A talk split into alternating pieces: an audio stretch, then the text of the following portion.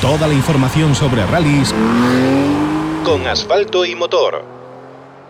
Hoy en Asfalto y Motor nos visita Esteban Ballín, el único piloto español que ha participado en el Rally de Monte Carlo, en el evento inaugural de, de, esta temporada del Mundial de Rallys, y está ya a los micros de Asfalto y Motor.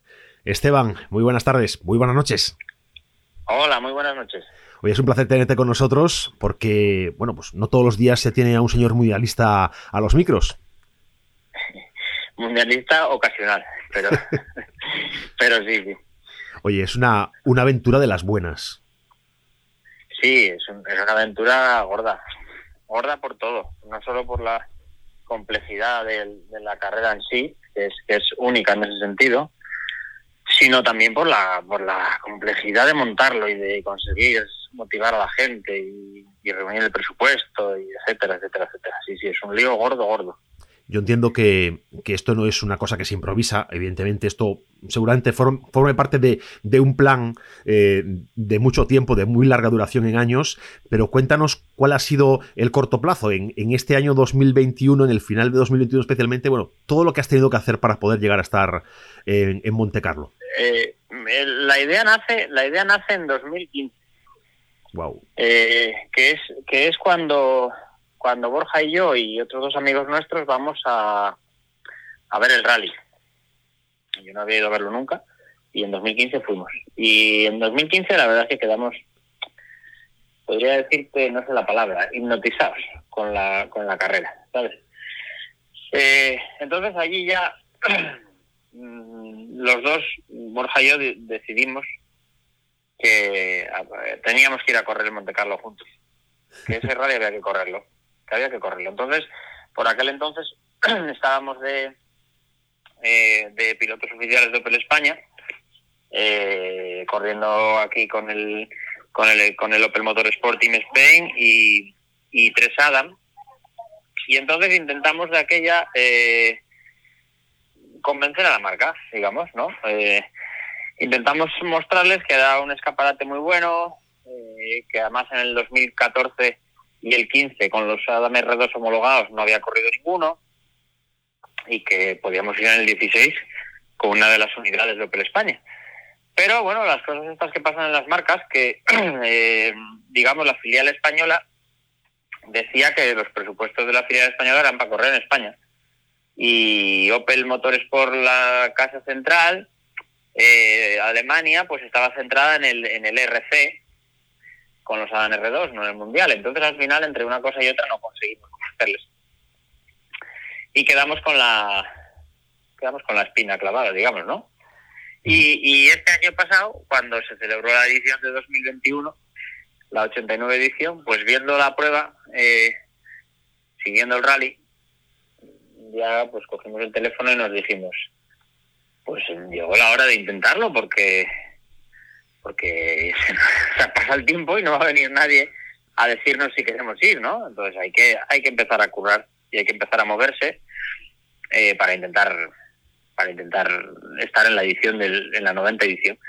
Y así fue, empezamos, coincidió por aquel entonces que yo estaba terminando el estaba terminando el álbum de, de música y, y, entonces pues se me ocurrió que una parte del presupuesto podíamos sacarlo de vender, eh, vender el, disco original que compuse. Entonces, como no queríamos tampoco entrar en el juego de las donaciones de particulares, ni crowdfunding, ni nada de este tema, eh, nos pareció que lo del disco era una buena manera de que la gente que quisiera pudiera colaborar con el proyecto porque todo lo que se sacaba de beneficio de vender los CDs pues iba a ser para, para el proyecto y de cualquier manera pues el CD se vendía a 10 euros que es el precio de un CD normal o menos menos. Pues al fin y al cabo sí al fin y al cabo si no íbamos si no conseguíamos completar el presupuesto tampoco pasaba nada porque el que hubiera comprado el disco tenía el disco. Es decir no recibió una contraprestación por ni, su, ni trampa su, ni cartón.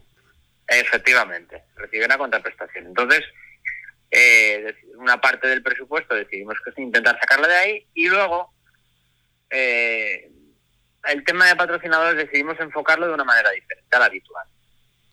Es decir, no ir a presentar la idea a las empresas para ver si a alguien le interesaba, sino lanzar la idea, conseguir primero la repercusión y la difusión para que de esa manera los patrocinadores vieran la rentabilidad ya plasmada que podrían tener. No una rentabilidad hipotética si el rally saliera bien, si no sé qué, en base a, base a, nada, ¿no? Entonces eso fue lo que hicimos, lanzar una campaña en redes, eh, una campaña en redes potente eh, con el proyecto. Eh, ¿Qué conseguimos de esa manera? Pues que todos los patrocinadores que llevamos en el coche, en el rally la semana pasada, fueron patrocinadores que se sumaron ellos al proyecto sin nosotros ir a pedirles que se sumaran. ¿vale? todos ellos fueron eh, patrocinadores que tuvieron la iniciativa en vista, en vista de la difusión que tuvo el lanzamiento del proyecto, cómo estaba enfocada la idea, etcétera, fueron ellos los que se pusieron en contacto con nosotros y dijeron queremos estar en el proyecto Monte Carlo. Entonces, eh, de entrada ya lo que nos sirvió es para digamos, confirmar que aunque fuera una idea un poco loca y un poco novedosa, era una idea que funcionaba. Porque al final no vendes eh, al patrocinador una repercusión hipotética o posible, sino que el patrocinador está viendo que tu primera publicación de lanzamiento del proyecto tiene 70.000 impactos en redes. Entonces, ya tienes, o sea, el, patrocinador ya tiene algo a lo que cogerse, ¿vale? Entonces, al final, pues bueno, el resultado, el resultado fue eh, mejor de lo esperado en ese sentido, ¿no? Eh, se fueron sumando. No tuvimos ningún patrocinador potente, un patrocinador que te aportara el 30-40% del presupuesto, pero tuvimos tantos patrocinadores pequeños que, al final conseguimos eh, el objetivo igual, ¿no? Y luego ya, digamos, a última hora ya, cuando ya más o menos teníamos claro que por presupuesto íbamos a poder ir, nos faltaban por cerrar ciertas cosas eh, importantes. Eh, no teníamos un proveedor de neumáticos que se interesara simplemente para dejarnos llevar disponibilidad de gomas y luego eh, pagar las que se usaran. Era lo que pretendíamos, simplemente que nos dejaran X ruedas, llevarlas para allá, eh, usar las que hicieran falta y traer de vuelta las que no se hubieran usado. Y pues eso no lo conseguíamos. Hablamos con varios proveedores y bueno, a lo mejor sí, a lo mejor no, pero claro, ¿qué pasa? Que se acercaba la fecha del cierre de inscripciones y nosotros no teníamos confirmación de ese tema. Obviamente no podemos comprar 30 neumáticos para llevarlos a Montecarlo, lógicamente, porque eso no hay presupuesto que lo aguante. Entonces, eh, eh, ¿qué pasa? Que en ese momento apareció eh, el equipo Robles Competición, ARC, de, de Levante, y eh, nos, mm, de entrada ya nos dijo, mira, eh, nosotros queremos, estamos interesados en el proyecto, eh, queremos intentar hacerlo con vosotros y el tema de neumáticos os lo podemos solucionar porque somos distribuidores Pirelli. Entonces, nosotros no, habíamos recibido contestación ni, ningún tipo de apoyo por parte de, Pirelli España, pero sin embargo ellos que eran distribuidores, pues sí, sí les interesó y dijeron, no, no hay problema, eh, llevamos las ruedas que hagan falta y las que no se usan, no se usan y, que ya está, y, listo.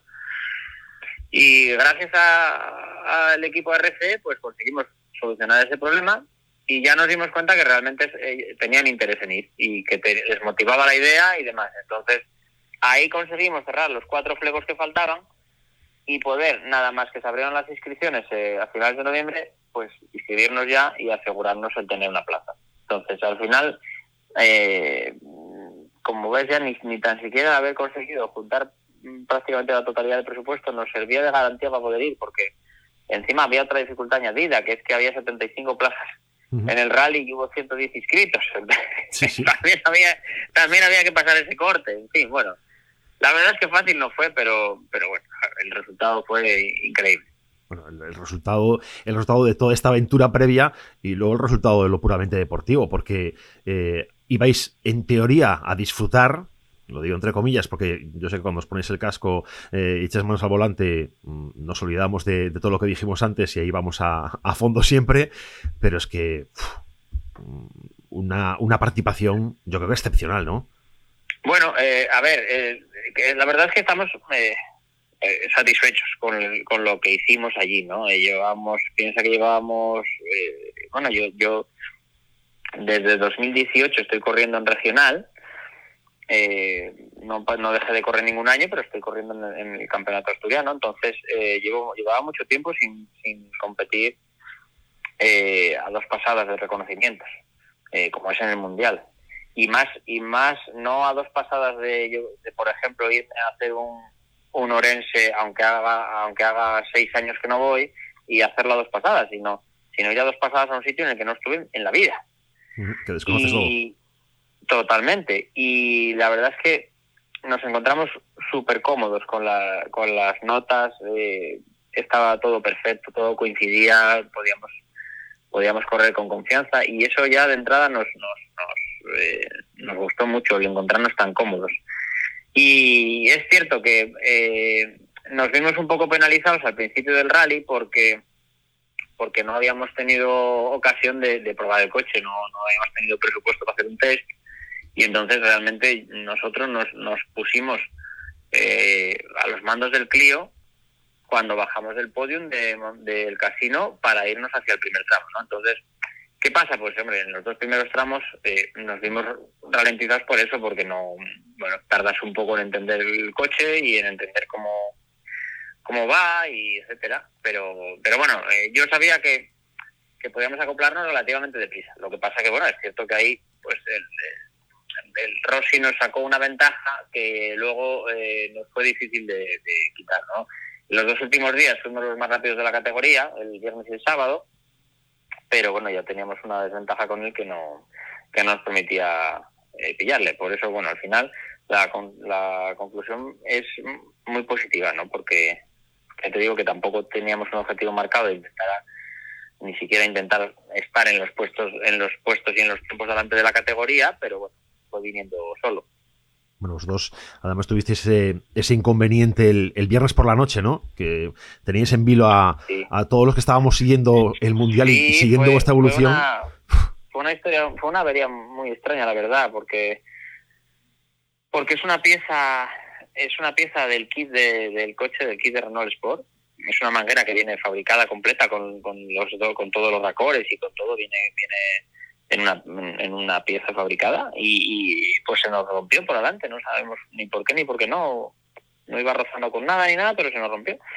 El caso es que lo intentamos reparar eh, dos veces, pero bueno, una vez que lo que había roto, pues empalmada la manguera no soportaba la presión del circuito y tal, y bueno, se nos acabó, o sea, acabó por tener fugas otra vez y, y teniendo en cuenta que es gasolina, nos pareció más razonable eh, parar que no arriesgarnos a que se a que se prendiera el coche, ¿no? Que era un coche nuevo y tampoco. Entonces, nada, no, nos quedó más remedio que, esperar la llegada del remolque y, y reengancharnos el sábado. Y esa, y esa noche reparar y, y salir eh, y salir el sábado. Había temor. La, verdad es que la reparación era sencilla, porque la reparación era sencilla, era simplemente sustituir la manguera y tal, y el equipo la hicieron la hicieron muy rápido y bueno, nada, eh, nos, sobró mucho tiempo para meter el coche en parque cerrado y demás. Bueno, y para descansar también, que eso es importante. Sí, sí. Bueno, en, los horarios de Monte Carlo se descansa poco, pero en general, ¿eh? O sea, la, la media de dormir era aproximadamente cinco horas o así, y cinco y media menos menos para hacer la etapa del sábado, la noche del viernes al sábado concretamente, esa era la noche que menos se dormía porque porque los tramos del sábado están muy lejos geográficamente y hay que salir muy temprano de Mónaco. Entonces hay ciento, sobre 140 kilómetros de enlace o una cosa así hacia el primer tramo y, había que madrugar mucho. Pero bueno, eh, al fin y al cabo allí no vamos a dormir y a descansar. vamos a disfrutar de, una prueba del Mundial. Hombre, no se, no se planifica algo desde el 2016 para ir a descansar a Mónaco, ¿no? Se va uno a, a meterse la panzada de lo que sea. Exactamente, así es, así es. Desde luego, pues todo ese esfuerzo de ese esfuerzo de comunicación, yo creo que ha sido muy inteligente por tu parte, eh, bueno, por tu parte y por parte de, Borja, ¿no? Eh, esa, esa visión de cómo enfrentar pues la captación de, patrocinios, de ayudas, de apoyos. Eh, y me ha parecido, pues oye, que al final, a los que han apostado por vosotros, viendo esa repercusión ya real desde el minuto cero, al final han recibido muchísimo más Mm, de, lo que seguramente podían esperar, porque la repercusión ha sido brutal en España. Mucha gente ha estado eh, atento a vosotros, los medios han estado eh, también encima y sigues y sigues eh, teniendo todavía presencia en los medios. Sí, sí, la repercusión ha sido ha sido brutal. yo creo que hay ha, ha habido dos factores eh, que han ayudado, o sea, que han hecho que la repercusión aún fuera eh, mayor de lo que de lo que nosotros podíamos esperar o preveíamos, ¿no? Uno de esos factores eh, fue el hecho totalmente circunstancial y ajeno a nosotros de, que de que fuéramos el único equipo, el único equipo español en la salida. Eso cosa que no nos esperábamos en ningún momento. Eso pues ya de entrada ha hecho que uno que tuviésemos más presencia en, en los medios nacionales y dos, que tuviéramos un soporte bestial de, toda la afición. O sea, el, empuje allí en, el rally era bestial. Eh, o sea, era increíble el de la afición española. Eh, eso de entrada. Y luego el otro factor que ha hecho que la, que, la repercusión fuera mucho mayor de lo esperado fue el, hecho, bueno, vamos a decir fortuito o no previsto de que los vídeos hechos desde la prueba que hicimos en redes sociales tuvieran la aceptación tan grande y el seguimiento tan grande que tuvieron. ¿no? Yo realmente tenía claro que, visto que las, redes sociales habían sido una herramienta fundamental y básica para lanzar el proyecto y para rentabilizar el proyecto, tenía claro que, en, la, semana del rally tenían que estar activas, eh, obviamente, no mm. por los patrocinadores y por todo. ¿Qué pasa? Que bueno, eh, en vista de que uno siempre anda con el tiempo más justo, me pareció más cómodo para nosotros eh, eh, hacerlo en formato vídeo. O sea, simplemente fue por comodidad, no ponernos a escribir un texto resumen del día y tal y cual, ¿no? Entonces, la historia de los vídeos salió así y ¿qué pasa? Pues que se fue enganchando gente a, a ver los vídeos, solíamos hacer uno por la mañana y uno por la noche, explicando todo el proceso de los reconocimientos, todo el proceso de las verificaciones, todo el proceso del rally, etcétera, etcétera. Y bueno, la verdad es que conseguimos un, muchísimo seguimiento con eso. Bueno, ha sido, ha sido sin duda, yo creo que una experiencia eh, buenísima, visto desde el punto de vista del espectador. Y yo quería meter en esta conversación a, una persona que te ha echado una mano en este, en este Monte Carlo, con el tema de notas, con el tema de, de últimos, de últimos, eh, de último contacto con los tramos, que es Diego Ruilova, que ha sido tu rival en el Volán Fapa de este año y que te lo has, dicho, oye Diego, vamos para, para Mónaco. Mi, rival no, ha sido el rival que me ha machacado este año en el Volán Fapa. Literalmente, o sea, más, más al detalle ha sido el rival que me ha machacado en el Volán Pero, pero sí, mm, bueno, la verdad es que tenía claro que, que, podía irnos muy bien si, si Diego y Andrés venían de, de y que a la vez también les podía aportar algo a ellos, ¿no? En, mm. forma de experiencia y de conocimiento de, la conocer una prueba del mundial, etcétera. Y Esteban, fue un acierto, déjame, total. déjame organizar aquí en el estudio. Voy a, no me cuelgues, voy a meterte, voy a dejarte en espera un segundo, que voy a meterlo en llamada, que así lo, así se lo contamos a él a la cara. Diego Ruilova, muy buenas, muy buenas noches. Hola, muy buenas noches. Tienes por ahí a, Esteban Ballín, que estábamos hablando de ti y hemos dicho, vamos a meterlo en la llamada, vamos a, charlar con él. Estábamos, hablando mal de ti, concretamente. Te creas, lo has maltratado un poquito, un poquito de más en el Volán Fapa este año, ¿eh? Bueno, pues, nos ha justiciado sin ninguna compasión, eso es la verdad. Oye, nos contaba. Nos contaba, de nosotros. Nos contaba Esteban que, que él valoraba, ha valorado y valora mucho la, las notas que tú has, eh, bueno, que le has prestado para, para hacer este, este Monte Carlo y, y, que también por una parte, además de ser bueno para él, es muy bueno para ti seguramente pues haber tenido esta experiencia en este momento de tu vida, en este momento en que tu carrera está, está como quien dice comenzando.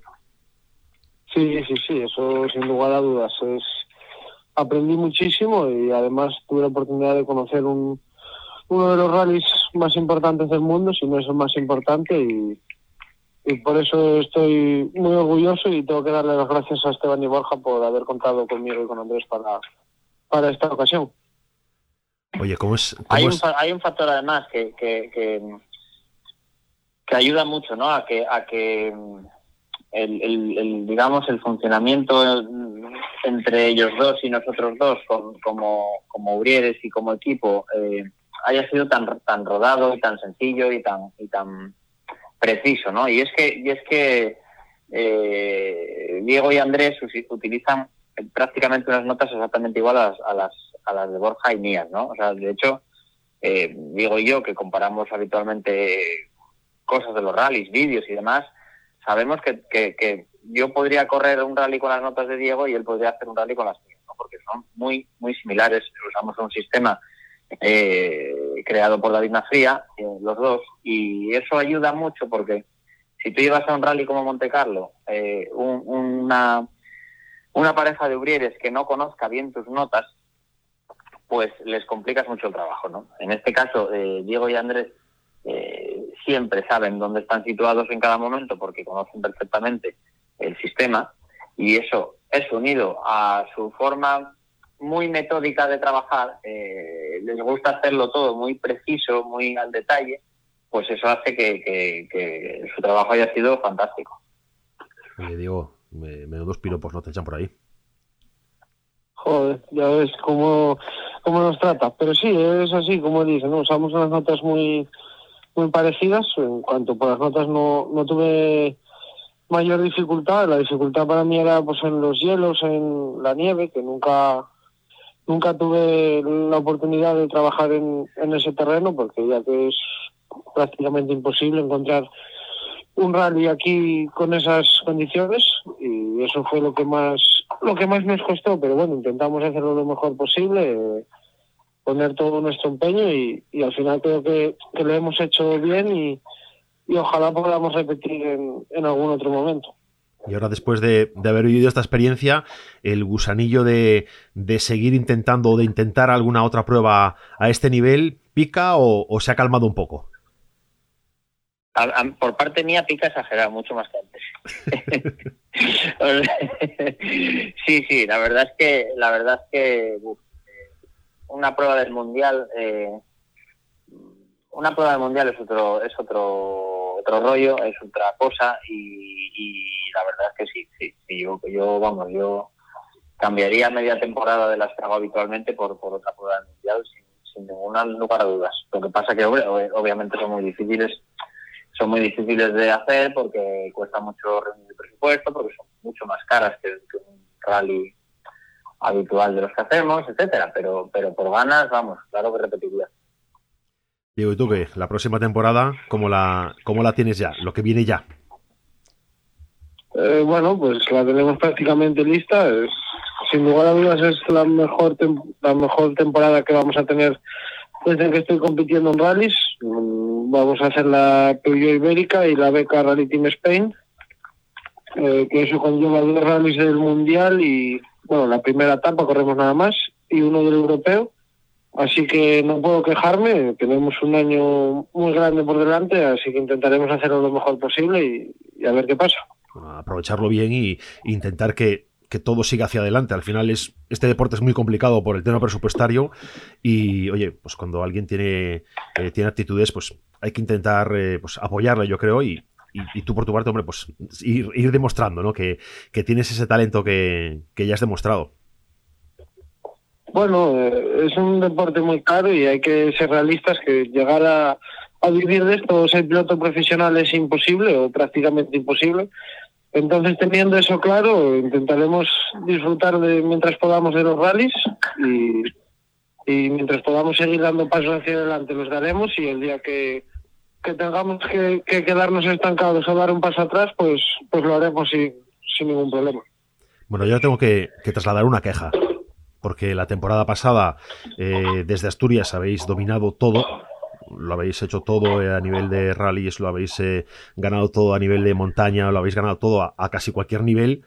Este año que os volvéis ya a, a tener esa tónica? ¿Vais a estar, eh, tenéis algún tipo de, reunión secreta de, pilotos asturianos para, para, dominar el mundo?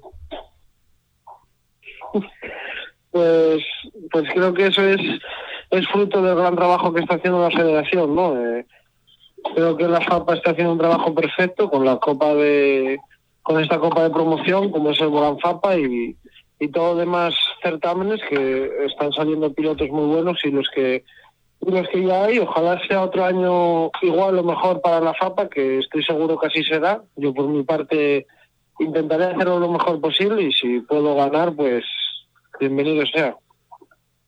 Bueno, Esteban, yo ojalá podamos eh, verte más eh, fuera de Asturias y, disfrutar contigo, porque eh, no solo tienes, pues oye, mm, capacidad en, los tramos, sino que también es el coco muy bien amueblado y queda gusto tener una conversación contigo y queda gusto cómo explicas todo. Yo, hombre, yo la verdad es que mm, tengo ganas de, volver a salir, ¿no? Fuera, tengo ganas de, volver al Nacional. cuando, cuando dejé el Nacional llevaba unos años de mucho trabajo porque los años de equipo oficial eran muy exigentes en cuanto a tiempo, en cuanto a disponibilidad, etcétera, y entonces, bueno, estaba, necesitaba un poco hacer un impasse, ¿no? Y, seguir corriendo sin dedicar tanto tiempo a ello. Pero bueno, hecho ya el impasse, pues ahora ya, ahora ya me apetece otra vez volver a liarme la manta a la cabeza y volver a el nacional dentro de alguna copa, etcétera.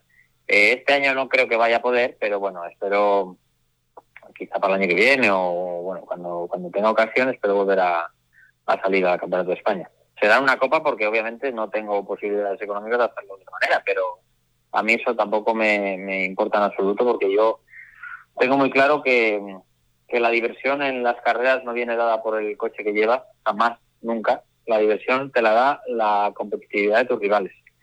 Eso es lo que da la, vida, es lo que te hace eh, dar, dar tu, tu mejor versión, que al final es lo que, lo que realmente es divertido. ¿no? no importa si vas con secuencial, con cambio en H, con clavos o sin ellos. Lo que importa es que haya otro que en cuanto levantas un poco el pie de más en una curva de plano medio, pues llegas a meta y te justicia. Eso, eso es lo que te da la vidilla. Entonces, cuando pueda salir, saldré, aunque sea en una copa de promoción básica, eh, pues, pues repetiré, no, no tengo inconveniente por eso. Pues nosotros encantados de, volver a verte de nuevo a nivel nacional, de, verte aunque sea como dices en una copa de promoción, porque yo creo que no hay que quitarle ningún mérito y que como aficionados muchas veces, eh, evidentemente, saber quién está arriba haciendo, haciendo podium es importante y siguiéndolo y viéndolo pasar por los tramos está, está guay, pero muchas veces, y no pocas, eh, los rallies al final se animan por lo que pasa en la zona media y baja de la tabla, en esos piques internos, en, en, las categorías, eh, pues que no son las, las top, pero que dan salsa, que dan eh, emoción a la competición. Y en eso hay que estar, eh, hay que ser agradecido y hay que, hay que dar voz a todo el mundo.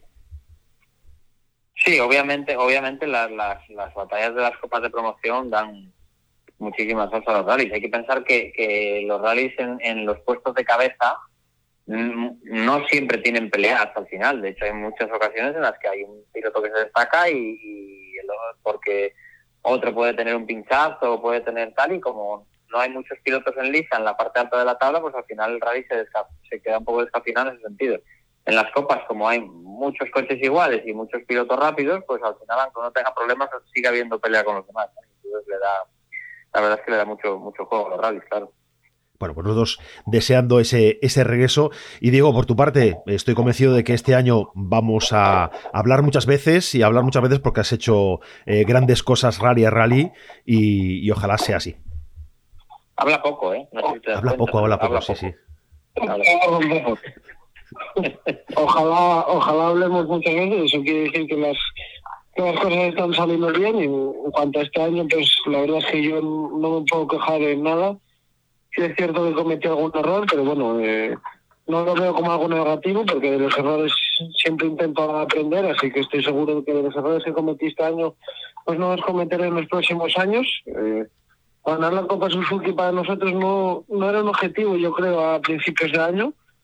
Pero yo siempre que, corro, pues corro para, para ganar, ¿no? O intentarlo. Si no, si no gano, no estoy satisfecho. Así que fuimos rally a rally haciendo las cosas lo mejor que, sabía y lo mejor que, que yo creo que podía en este momento. Mm, al final pues tuve un poco la suerte de, de mi cara porque para ganar una Copa Nacional necesitas muchos factores, uno de ellos es la suerte y, yo pues este año puedo decir que la tuve, no tuve ningún problema con el coche, no tuve ningún pinchazo, no tuve ninguna salida de carretera, que a veces puedes tener una salida de carretera por mala suerte y, cuando se juntan todos esos factores, pues conseguimos ganar una copa de una familia humilde como somos mis padres y yo y, la verdad es que, me siento muy satisfecho y ojalá el año que viene podamos celebrar otro, otro título más. Pues a por ello, a por ello vamos, digo. Esteban Ballín, Diego Rulova, muchas gracias por acompañarnos hoy en Asfalto y Motor. Muchas gracias. Un abrazo, amigos.